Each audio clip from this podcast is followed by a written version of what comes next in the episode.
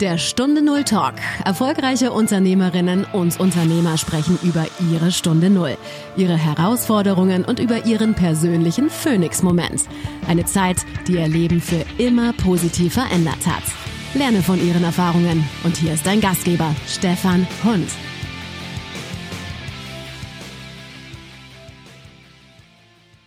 Du hast eine beeindruckende Karriere, aber du hattest auch eine Stunde Null. Was war für dich deine eine oder mehrere entscheidende Stunden Null, die aus dich, die aus dir heute noch mehr die Top-Person gemacht haben, die du bist? Zwei Stunden Null. Der erste war der Start zu meiner Schauspielkarriere. Da wurde ich von Otto Walkes entdeckt.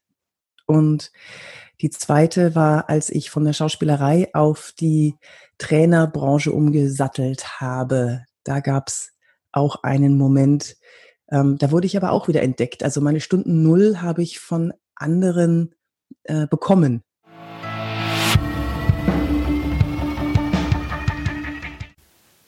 Hey, bevor wir starten, habe ich ein Geschenk für dich.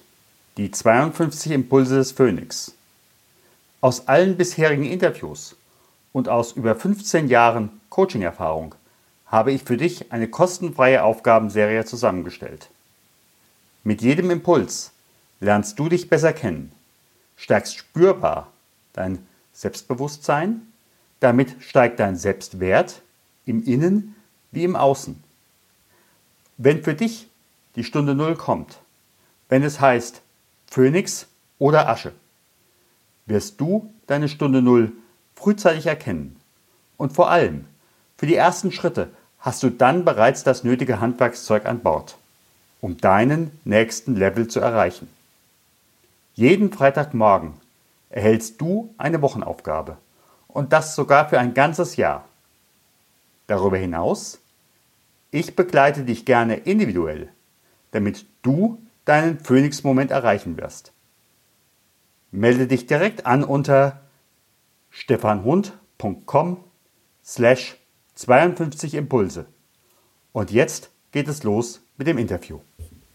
Liebe Hörerinnen und Hörer, eine neue Folge von Stunde Null Talk. Und ich freue mich ganz besonders, eine wirkliche Powerfrau heute im Studio zu haben, Yvonne de Barg. Liebe Yvonne, herzlich willkommen. Dankeschön, Stefan. Ich freue mich sehr. Ich habe äh, viele Folgen schon gehört und ich bin gespannt, welche Fragen du mir stellst. ja, wenn ich auf deiner Homepage ein bisschen kibitze, dann hast du ja gesagt auf deiner Homepage, du hast so zwei Seiten.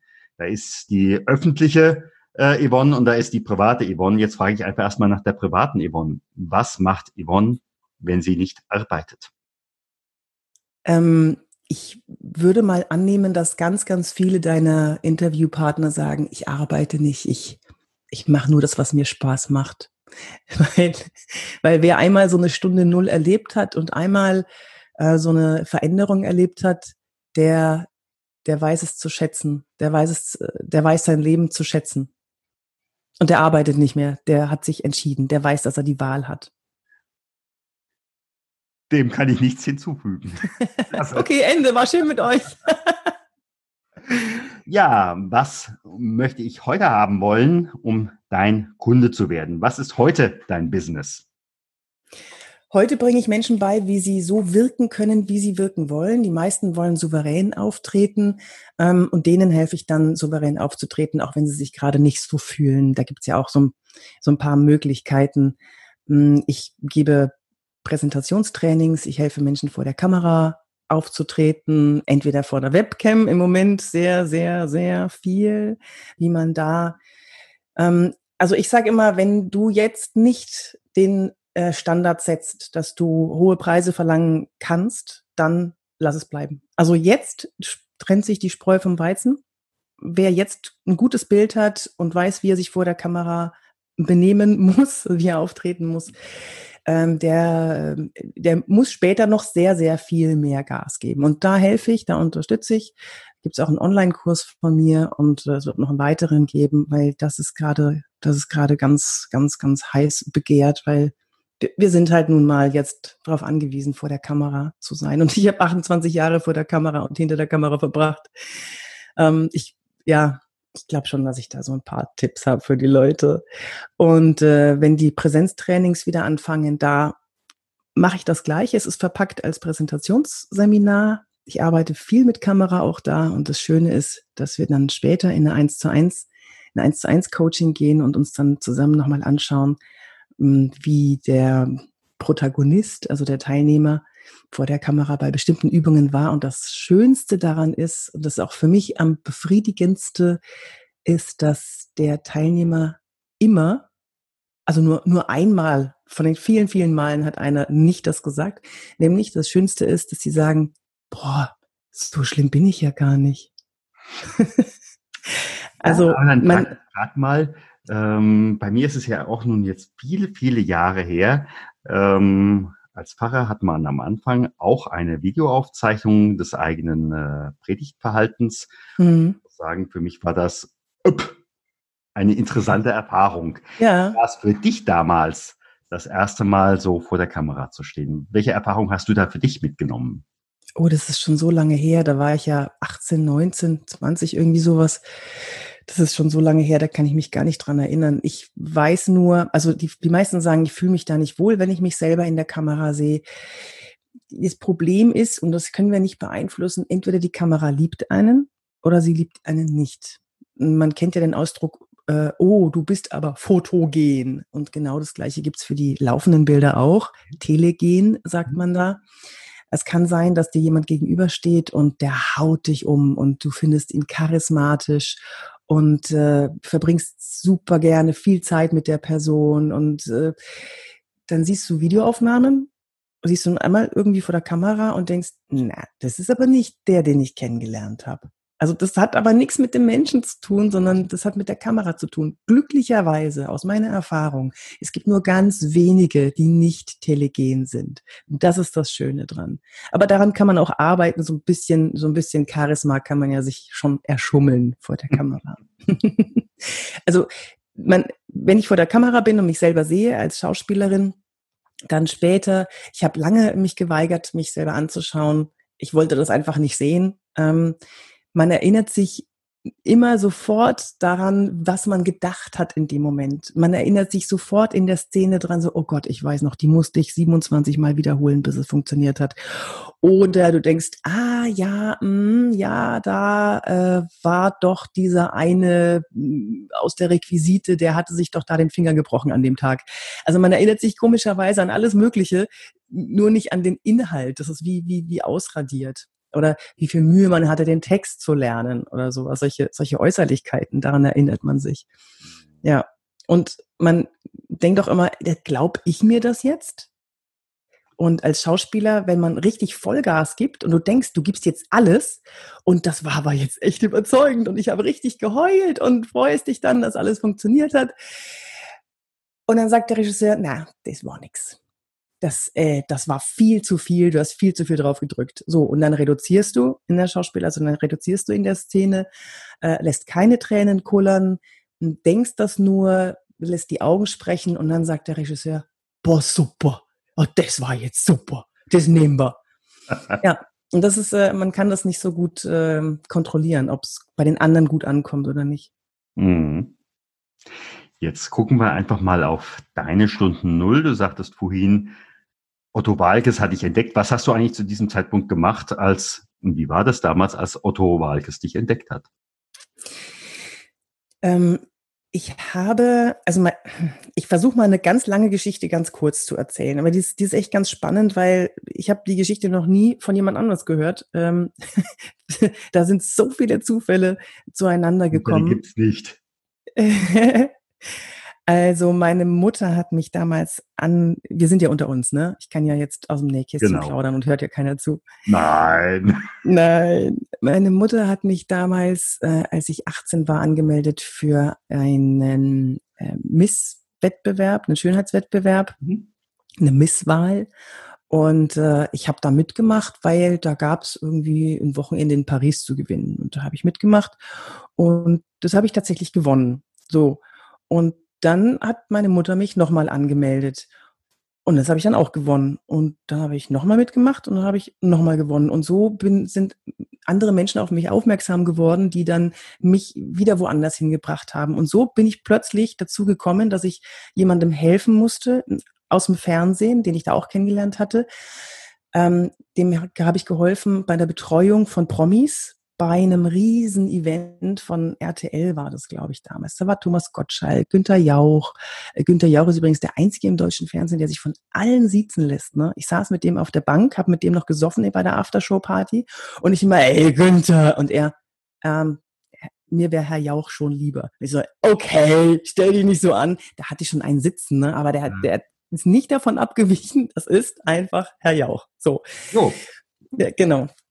Und äh, auf dieser Party, äh, wo ich mich da um die, um die Gäste gekümmert habe, ich musste dafür Sorge tragen, dass sie vom Hotelzimmer äh, auf die Bühne kommen und dass alles in Ordnung ist, dass keiner verloren geht. Weil mhm. Promis haben es ja schon mal gern an sich, dass sie dann plötzlich nach rechts oder links gehen oder von Fans aufgehalten werden. Und genau. das war genau. meine Aufgabe, dass äh, die da auf die Bühne kommen. Und dann auf der Aftershow-Party habe ich mich mit Otto Walkes äh, zusammengestellt, weil wir so viel gelacht haben zusammen. Es war einfach, war lustig, haben uns da kennengelernt.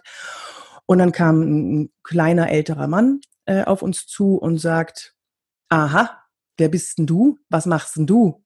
Und schaut mich an und äh, der Otto stößt mir seinen, seinen Arm in die Seite und sagt, sag, du bist Schauspielerin. Und ich wusste ja nicht, was ich sagen sollte. Ich so, äh, ich bin Schauspielerin. Und zwei Wochen später war ich dann ähm, beim Kennenlernen des Regisseurs von einem Kinofilm, der in Spanien gedreht wurde. Und das waren die Filmsöhne von Bud Spencer und Terence Hill. Mhm. Und äh, wir waren dann bei Bud Spencer in, seiner, in seinem Haus und haben äh, am großen Tisch gegessen, der Regisseur, Produzent, Bud Spencer sa saß genau neben mir, das war so, das war so unfassbar. Ich weiß nicht, wer von deinen Hörern, also wer von euch jetzt noch Bud Spencer kennt, aber, aber die, die ihn kennen, ich saß neben ihm, ihm, ich habe, ich habe ihm, ich würde sagen, ja, ich habe ihm in die Augen geschaut, aber naja, hat ja immer so Schlitze, ne? Also der hat, der hat ja, ja, wenn er schaut, äh, so, wer sich erinnert, ach, das war, ich glaube, so die coolste Erfahrung in der ganzen, in meiner ganzen Schauspielkarriere. Ja. Ja, und so ging's los.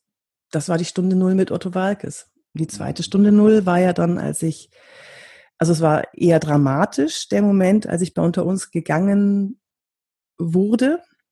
Mhm. Ähm, da ich bin, habe eine Szene gedreht äh, mit einem Hochzeitskleid, bin durch die Gänge im Studio und habe mich gefreut und es war eine tolle Szene, so ein langes, wallendes, weißes Hochzeitskleid und ich habe gestrahlt und ich war schön aufgedröselt und äh, wurde aber dann zum, zum Producer geholt, zu einem Gespräch abends noch, habe dann ja, war dann die ganzen Szenen waren gedreht und dann habe ich meinen Rucksack gepackt, habe mich umgezogen und bin ähm, in, ins Produktionsbüro gegangen und ja, da habe ich mich hingesetzt und dann haben sie gesagt, so, das war's jetzt für dich.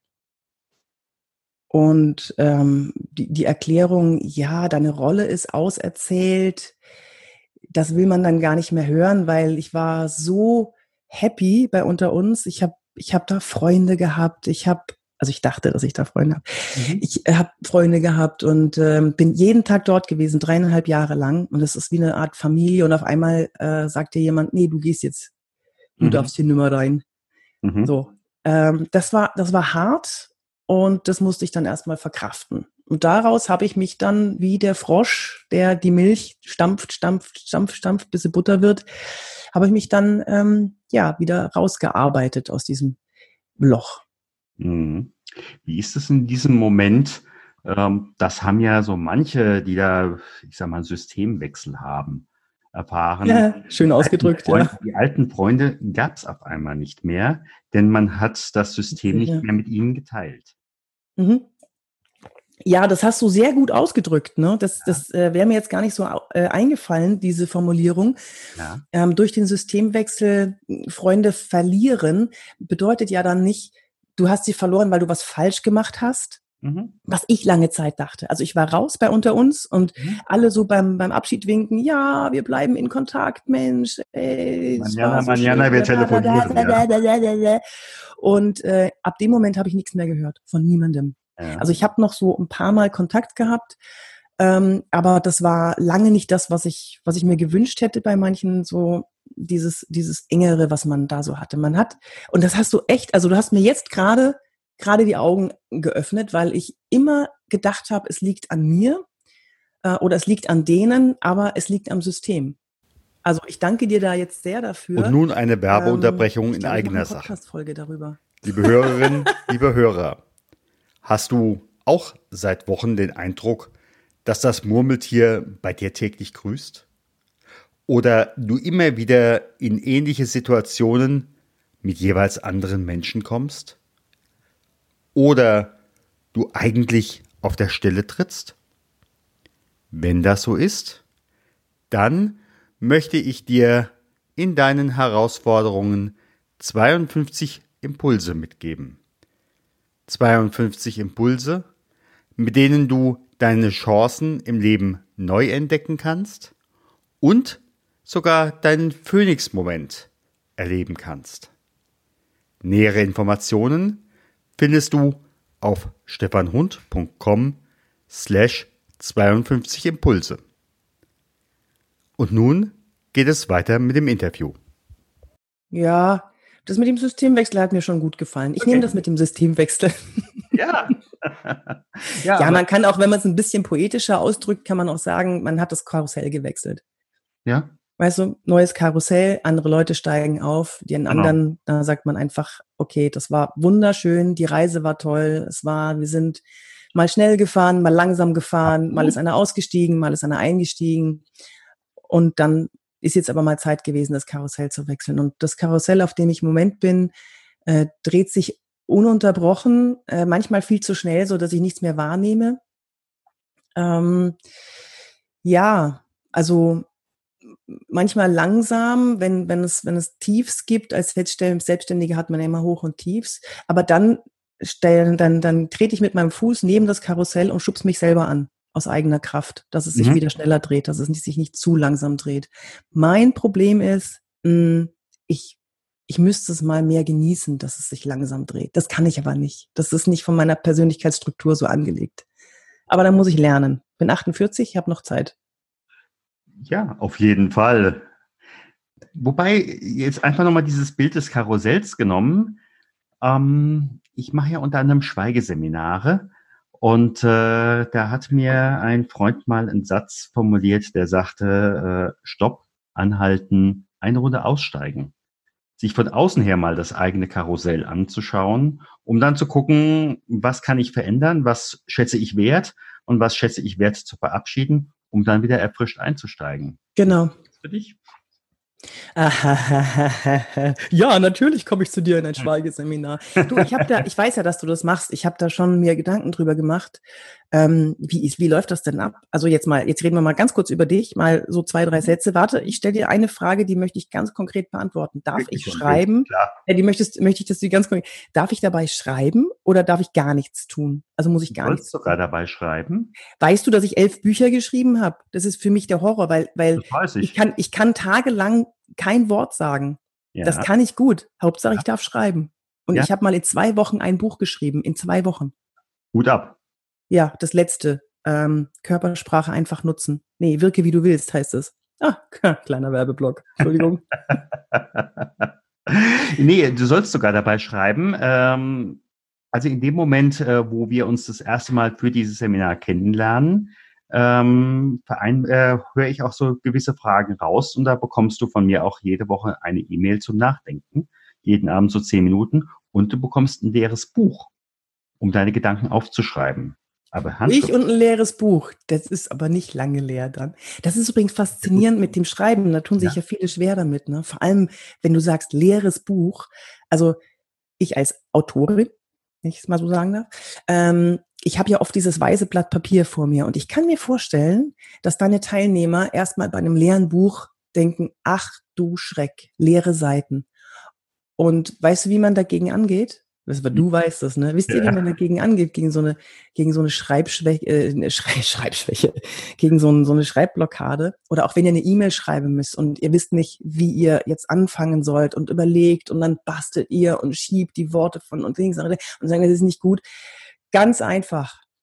Haut in die Tasten, Kritzelbrümpf, irgendwas rein, dass ihr dieses Klicken hört, dass ihr ein paar Worte da stehen habt und darauf aufbauend fließt, das fließt dann irgendwann. Das verspreche mhm. ich euch. Mhm. Weißes Blatt Papier ist nur dazu da, um nicht mehr weiß zu sein. Ja, aber bei dem Buch bin ich böse. Das muss er mal mit der Hand füllen. Ja, ja, macht nichts. Das ist gut. Ja. Ich habe früher Drehbücher mit Hand geschrieben. Also ja. Ja, das ist ja da auch ein ganz anderes Nachdenken, ein ganz anderes, und dann sind wir wieder bei dem nächsten Thema von dir, äh, präsent sein, präsent werden. Äh, und in dem Moment fühlt sich ja auch im Kopf ein ganz anderes, äh, habe ich auch den Eindruck, ein ganz anderes äh, Theaterstück oder eine ganz andere Kulisse, als wenn du es ähm, nur entweder mit Spracherkennung ähm, erzählst und dann schreibt der Computer oder du tippst es äh, ich habe den Eindruck, wenn du mit der Hand schreibst, ist es deutlich intensiver. Mhm. Ja, nur wir haben es verlernt. Leider ja. ja. Leider ja. Ja. Auf der anderen Seite, eine Reihe von Teilnehmern haben gesagt, äh, ich bringe da mein iPad mit und äh, ich schreibe da weiter und so fort. Und daraufhin habe ich gesagt, äh, darfst du gerne mitbringen, lass es aber bitte aus. Und äh, in das Buch, da schreibe ich nichts rein. Und diejenigen, die das am lautesten gesagt haben, war nach den drei Tagen mindestens Seiten voll. Ja. Und nach zehn Jahren gucken sie noch mal rein. Mhm. Ja. Also, wie gesagt, äh, schweigen wir jetzt mal nicht drüber. Du hast ja bei dir so die Überschrift Wirkung macht Vertrauen. Da mhm. frage ich mich natürlich, ähm, wie ist es an dieser Stelle mit Mikromimik? Und mhm. äh, so als Systemiker sage ich auch immer, ich gehe, wie es mir geht. Wie gehe ich damit um? Mit Mikromimik? Mit Mikromimik. Das eine ist, Mikromimik kannst du ja in der Regel nicht kontrollieren. Ja. Ähm, und äh, das andere ist, du kannst zwar eine Haltung annehmen, ähm, im Film präsentieren, aber in gewissem Maße ist es doch, äh, ich gehe, wie es mir geht. Oder? Nee, jein. Also das, wir müssen hier differenzieren zwischen Mikromimik lesen. Mhm. Also es gibt schon äh, großen Auf es gibt einen großen Aufschluss, wenn man es kann. Aber das Können besteht nicht in irgendwelche Zuckungen im Gesicht zu sehen, sondern ja, also das ist schon mal schwer. Das ist schon mal Stufe eins ja. Mikromimik. Das ist ähm, da zu erkennen, was zuckt, dann zu überlegen, welcher Emotionen könnte das angeschlossen sein. Ähm, sind, deine, sind deine Hörer vertraut mit äh, Mikromimik oder soll man kurz erklären? Äh, Erklär es vielleicht mal kurz. Ich hatte zwar auch schon mal eine Frau äh, dabei, die ist heutzutage äh, stark mit Mikromimik unterwegs, aber nicht jeder hat die eine Folge mit der Maris, äh, Malis Lamas gehört. Hm, okay, also Mikromimik sind kleine wie gesagt, Zuckungen, kleine Signale in der Mimik, die an Emotionen gekoppelt sind. Das ist nicht die ganze Emotion der Wut, wenn sich die, äh, die Mundwinkel nach hinten ziehen und die Augenbrauen zusammengehen und die Augen zu Schlitzen werden, sondern es ist dann vielleicht nur ein kurzes äh, Augenbrauen zusammengehen. Und zwar so kurz, dass man es kaum sieht, es ploppt nur kurz raus. Das ist was, was man selber nicht kontrollieren kann. Ähm, wenn du mir jetzt zum Beispiel in der Verhandlung sagst du mir einen Preis und du siehst bei mir, dass ganz kurz die Augenbrauen sich zusammen, ähm, ähm die vertikale Falte hier entsteht. Ja dann äh, kannst du davon ausgehen, ups, irgendwas äh, hat mich gerade sauer gemacht. Mhm. Das kannst du. Also das ist das, das Lesen, mikromimische Signale, die ploppen raus und die können wir nicht kontrollieren. Deswegen sind die ein sicheres Signal. Hallo, da, da ist doch was. Ne? So, das ist mal das eine. Ähm, das andere, wir können natürlich die Mimik auch benutzen für uns, um uns selber zu beeinflussen mit dem Rückkopplungseffekt. Wenn ihr jetzt alle mal die Augenbrauen nach oben zieht gerade, du mhm. auch, hm, kennst du? Und jetzt versucht mal, also die Augenbrauen ganz senkrecht nach oben ziehen, nach oben, nach oben. Und jetzt mhm. versucht mal wütend zu sein. Das wird schwierig. Äh, das geht nicht. Und weißt du warum? Dieses Augenbrauen nach oben ziehen, das öffnet den größten Informationsaufnahmekanal, den wir haben, die Augen. Und das ist der, die, die Mimik der Überraschung. Während wir überrascht sind, ist es nicht möglich, wütend, fröhlich oder sonst irgendwas zu sein, sondern dann sind wir überrascht. Also es geht schon gleich gar nicht dann wütend zu sein. Die Wut kann nach der Überraschung kommen oder die Freude. Aber während der Überraschung ist unser Gehirn damit beschäftigt, Informationen aufzunehmen. Und deswegen können wir nicht, also ich habe früher, als ich mal, als ich noch gedreht habe, meine Tochter hat angerufen, da war die vier, fünf Jahre alt oder was. Und äh, die hat geheult am Telefon, nee, Babysitter, Nudeln gekocht, ich mag keine Nudeln.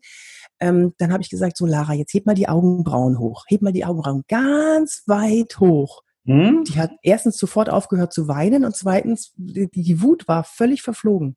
Also, wenn ihr wütend seid, Augenbrauen hoch. Vielleicht jetzt nicht im Face-to-Face-Gespräch, dass ihr plötzlich da die Augenbrauen hochzieht, sondern dreht euch um, geht weg und macht die Augenbrauen. Je nachdem, was ich erreichen möchte. ja. Also das eine geht um ähm, das zu lesen. Mhm. Hier ist die hohe Kunst, besteht darin, die richtige Frage zu stellen, wenn man sowas gesehen hat. Stefan, du kennst das und ihr kennt das bestimmt auch. Ähm, wir wollen nicht immer alles wissen. So, jetzt sehen wir eine körpersprachliche Veränderung und äh, eigentlich interessiert es uns gar nicht, was jetzt gerade mit dem anderen los ist, sondern wir sehen das. Okay, danke, weiter. Wenn es denn aber wichtig ist und wir haben was gesehen, wie zum Beispiel ein Nasenrümpfen oder ein Mundwinkelzucken mhm. oder Lippen aufeinanderpressen, dann kurz abchecken, wann hat er das gemacht? Was ist gerade passiert? Ähm, das kann sein, dass gerade eine Tür zugeschlagen ist hm, dann könnte es das gewesen sein. Es kann sein, dass du äh, ein Argument gesagt hast und dann presst er die Lippen zusammen. Also Lippen zusammen wäre jetzt auch ein, ein eher verkrampftes Wutsignal. Und dann, Vorsicht, später, so ungefähr nach ein, zwei, drei Minuten nochmal auf diese Situation zurückgehen und fragen, ähm, als ich da dieses Argument gebracht habe, was, was halten Sie denn davon? Was ist Ihre Meinung dazu? Das ist so eine Standardfrage, die funktioniert eigentlich immer. Und dann, ähm, und dann ist er, dann weiß er nicht mehr, dass er gerade einen mimischen Ausdruck gemacht hat, möglicherweise, fühlt sich nicht entlarvt und äh, wird dir dann die Wahrheit sagen. Mhm. Mhm. Also er weiß ja nicht, dass er was gezeigt hat und äh, wird trotzdem dann reden. Das ist, das ist eine tolle Geschichte. Ähm, ja, Ende. also nicht interpretieren, um Himmels Willen. Bitte nicht interpretieren, sondern die, das Geschick in der Körpersprache lesen besteht darin, die richtigen Fragen zur richtigen Zeit zu stellen. Mhm. Ja klar, äh, in dem Moment, wo ich interpretiere, äh, nehme ich das ja quasi von meinem Background äh, und es ist ja genau. eine Antwort äh, und nicht, äh, was mir der andere mitteilen möchte. Genau. Und, äh, ja. Ja, und das andere ist der Rückkopplungseffekt die Mimik zu nutzen, auch mit dem Bleistift im Mund, das, das kennen deine Hörer, oder? Bleistift quer im Mund nehmen und dann. Die meisten ja. Ja, also wer es jetzt nicht, es nicht kennt, Bleistift quer in den Mund nehmen, sodass die Lippen den Bleistift nicht berühren. Und äh, ich sehe gar nicht, dass du das machst. Also wir, wir sehen uns ja jetzt mhm. gegenseitig für euch, die nur zuhören.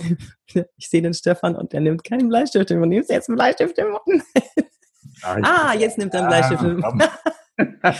und durch dieses, also wir lachen ja jetzt so, aber durch dieses, äh, durch die Mimik, die wir dann 60 Sekunden ungefähr halten, äh, denkt das Gehirn, okay, irgendwas ist hier lustig, also schütte ich mal Endorphine aus. Ah, ja, jetzt geht's mir gut. So. Mhm. Ja, funktioniert. Jetzt frage ich doch nochmal die Schauspielerin Yvonne. Wie ist das, äh, wenn man so viele Rollen spielt? Ähm, kann es dann irgendwann mal passieren, dass man hinter einer Rolle selbst verschwindet? Mhm. Ähm, ich glaube, du meinst, dass man sich zu stark damit identifiziert, oder? Das eine ist zu stark damit identifizieren, das ist so die eine Richtung und die andere Richtung, dass man sich irgendwann mal fragt, wer bin ich jetzt eigentlich? Bin ich da vorne, die auf dem Bildschirm zu sehen ist? Oder ähm, ja, wer bin ich im Augenblick? Nee, Nee, das passiert nicht. Wohl aber passiert, dass man Eigenschaften oder, oder starke Gefühle ähm, verwechselt. Das passiert. Also das, das meine ich mit, also wir haben dann vom Gleichen gesprochen. Ähm, das meine ich mit identifizieren, das meinst du mit dahinter verschwinden. Und zwar, als ich die Rolle der Pia Lassner dreieinhalb Jahre gespielt habe, die war extrem schusselig. Die hat ihren Schlüssel, ihr Handy im Kühlschrank liegen lassen. Die hat äh, vergessen, das Kind abzuholen aus der Kita. Das also schusselig par excellence, obwohl sie Ärztin war, ne? Also meine Rolle. Ja. oh, Spritze in die Fußsohle gegeben. Äh, sollte die nicht mal anders gelaufen. Ja, genau. Ähm, und das habe ich dann tatsächlich auch übernommen. Also das ist dann, das ist dann zu meinem geworden. Ich habe dann jetzt nicht das Handy in den Kühlschrank gelegt zu Hause, aber ich habe schon auch äh, viel, war, war viel schusseliger. Und es passiert auch regelmäßig, das weiß man aber als Schauspieler, wenn du über einen längeren Zeitraum verliebt spielen musst, mhm. dann verliebst du dich auch irgendwann in den. Wenn mhm. du jeden Tag äh, fünf, sechs, sieben, acht Stunden jemanden lieben musst mhm. und dem, ah, du bist so toll und mhm. das hast du, das hat mir ganz, ganz toll gefallen, dass du hier mhm. gekocht hast und Wiener Würstchen mit Kartoffelsalat ist mein Lieblingsgericht. Mhm. Oh, wie mhm. süß. Ne, ne, ne. Man berührt sich viel, man küsst sich so und irgendwann ähm, glaubt man verliebt zu sein. Auch wenn du vorher gesagt hast, oh, der Typ. Also ja. den will ich ja noch nicht mal auf einen Espresso einladen. Ja, ja, ja. Also das ist mir schon passiert. Ich nenne jetzt keine Namen, aber das ist mir schon passiert, ja. dass, dass ich äh, bei unter uns tatsächlich verknallt war in, in einen, der, bei dem ich vorher gesagt habe, oh, oh, no. Aber man weiß ja, dass diese Verknalltheit nur, nur aus der Rolle heraus ist. Also das, ja. da, ich, ich zumindest weiß das. Ich bin da sehr sachlich dran gegangen. Ich so, okay, ja. Yvonne, super, jetzt hast du Schmetterlinge im Bauch, super, na toll. Hoffentlich musst du nicht mehr so lange verliebt mit dem spielen, damit das aufhört. Also so ein bisschen abgeklärt schon, aber Schmetterlinge sind da. So. Ja, ist, ist ja auch was Schönes, äh, solange man dann nicht vielleicht auch im Kopf äh, dann äh, zweigleisig denken muss, nach dem Motto, ich habe zu Hause einen Partner. Äh, und Doch, das funktioniert ja trotzdem. Ja. Die Schmetterlinge können ja flattern. Man muss nur wissen, so. dass man in, also wie in, in was für eine, also es, ist, es geht nicht so tief. Weißt du, das ja. ist so eher so ein oberflächliches, ähm, was ich eh schon die ganze Zeit spiele, das ist jetzt einfach, ich nehme das jetzt einfach mit, weil einsteigen, aussteigen, einsteigen, aussteigen aus der Rolle äh, ist viel, viel anstrengender, als es einfach mal durchzuziehen. Also ich glaube, dass das Gehirn da das macht, was es, was am sparsamsten ist. So, so wie wenn jemand böse spielt die ganze Zeit, dann ist er auch außerhalb, naja, nicht böse, aber ähm, ja, denkt anders. Ne? Mhm, Zum Beispiel, also ich habe ein Buch geschrieben, 111 Gründe, einen Mord zu begehen. Genau. Da sind so Alltagsmorde drin. Was? Hätte ich auch noch danach gefragt. Ja, da sind so Alltags, da sind so Alltagsmorde drin. Ähm, das ist die, die eleganteste ähm, Art der Konfliktlösung die, ein, einen Mord zu begehen. Es ist eine Satire. Aber da bin ich auch drei Monate rumgelaufen und äh, war, habe überall das Schlechte gesucht. Überall habe ich mhm. gesucht, was nervt mich. Der Laubbläser, ähm, der, die, die, die, die, der Parkplatz wegschnapper, die Oma, die ihre Pfennige zusammenkrabbelt am, am, an der, an der Supermarktkasse. Also überall habe ich nur das, das äh, Böse gesehen, weil ich ja meine Morde vollkriegen musste. Ich mhm. musste ja 111 zusammenkriegen. Und äh, das war schon heftig. Es war eine heftige Zeit. Mhm. Mhm. Ah, ja, hat Spaß gemacht. Wie gesagt, man kennt ja das andere äh, nach dem Motto, äh, mein Freund, meine Freundin hatte ein rosa Auto, jetzt sehe ich nur noch die rosa Autos äh, durch die Stadt fahren, ja. Ja, ja, genau. Ja, jetzt kommen wir langsam in Richtung Ende. Jetzt Gucken wir einfach mal so. Oh. Wir haben, ja, du, ich würde gerne, würde gerne noch lange weitermachen, aber wenn ich im Augenblick auf die Uhr gucke, äh, ja, ich würde auch gerne noch mal eine neue Folge machen. ja, gerne, macht Spaß mit dir. Ja, gerne. Du kannst so gut zuhören, das ist faszinierend. Danke, danke. Aber jetzt bin ich mal still, weil du wolltest eine Frage stellen, sorry. Ähm, stell dir einfach mal vor, wir haben jetzt 20 Jahre weiter und äh, du bekommst auf einmal das Angebot, dein Leben würde verfilmt. Und äh, es gäbe zu diesem Zeitpunkt noch Kinos und du bist jetzt in der Stadt deiner Wahl, dein Lebensfilm käme in die Kinos. Was wäre auf dem Kinoplakat und wie hieß der Film?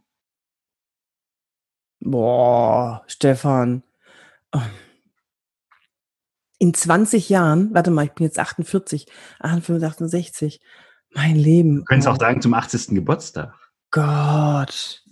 Das, das kann ich, das kann ich nicht sagen. Die Ups and Downs, irgendwas, bla blub. Ähm, einmal Promi und zurück oder sowas äh, und dann wieder hoch oder keine Ahnung. Äh, selbst ist die Frau irgendwie sowas. Ich weiß es nicht, was da drauf wäre. Ich glaube, wenn ich dann noch 20 Jahre weiter wäre, ich würde mich nicht vorne drauf sehen wollen. Mhm. Ähm, nicht, weil ich mich nicht mag, sondern weil ich immer, ich merke, dass ich immer gelassener werde.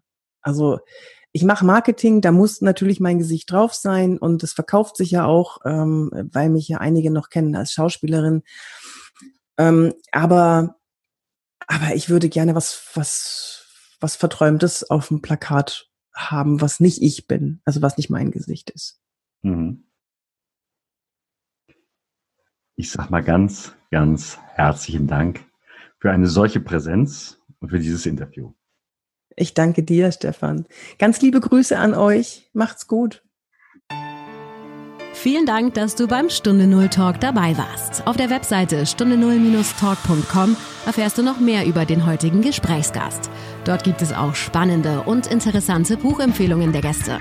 Oder lade dir eines der kostenlosen Booklets zu den Interviews herunter.